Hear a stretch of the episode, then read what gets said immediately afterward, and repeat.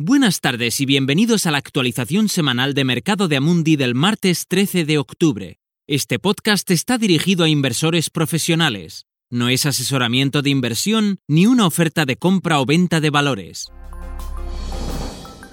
¿Qué hemos visto la semana pasada?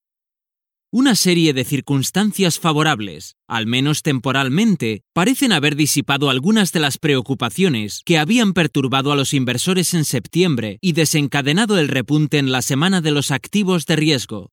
El alta del presidente Trump del hospital el lunes pasado trajo algo de positividad a los mercados. Los demócratas y los republicanos aunque mantienen posiciones muy distantes sobre el tamaño y la composición de un estímulo fiscal, parecen haber encontrado un posible área de compromiso al comenzar a pensar en un plan fiscal menos ambicioso pero más específico. Joe Biden ha aumentado su ventaja sobre el presidente Trump en las encuestas. Los mercados han interpretado esta noticia de manera positiva, no tanto porque le favorezcan, sino porque una declaración clara podría eliminar un escenario potencialmente preocupante de una derrota disputada el 3 de noviembre. En cuanto al Brexit, los inversores están mostrando una creciente confianza en que finalmente se alcanzará algún tipo de acuerdo tras una videoreunión entre el primer ministro británico, Boris Johnson, y la presidenta de la Comisión Europea, Ursula von der Leyen. Como resultado, los mercados de acciones de todo el mundo se recuperaron fuertemente, con los índices S&P 500 y MSCI subiendo un 3,8% durante la semana. Por otro lado, tanto el Eurostox 50 como el Nikkei japonés ganaron un 2,6%. A prestar atención esta semana. Esta semana se publican datos sobre ventas al por menor y producción industrial en Estados Unidos, el índice ZEW sobre perspectivas económicas en Alemania, así como datos sobre importaciones y exportaciones chinas, con especial atención a la balanza comercial con Estados Unidos.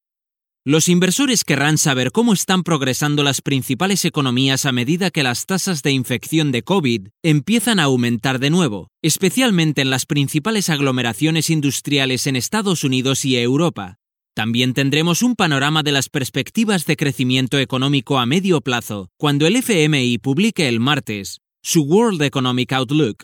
Tanto el FMI como el Banco Mundial inician hoy sus reuniones anuales en formato virtual.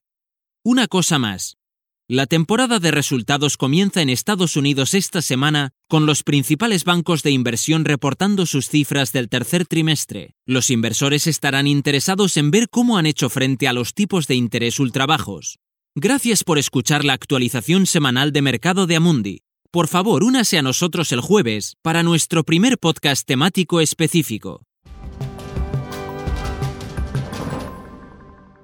Este material se proporciona solo a clientes profesionales, incluidos los intermediarios financieros, y no está destinado al público. Este material es solo para fines informativos, no es una recomendación, análisis financiero o asesoramiento, y no constituye una solicitud, invitación u oferta de compra o venta de cualquier seguridad o servicios.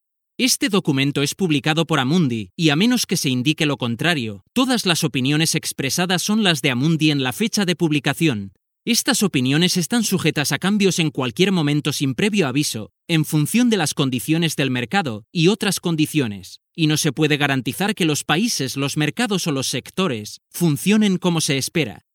Amundi no acepta ninguna responsabilidad, ya sea directa o indirecta, que pueda surgir del uso de la información contenida en este material. Amundi no puede ser considerado responsable de ninguna decisión o inversión realizada sobre la base de la información contenida en este material.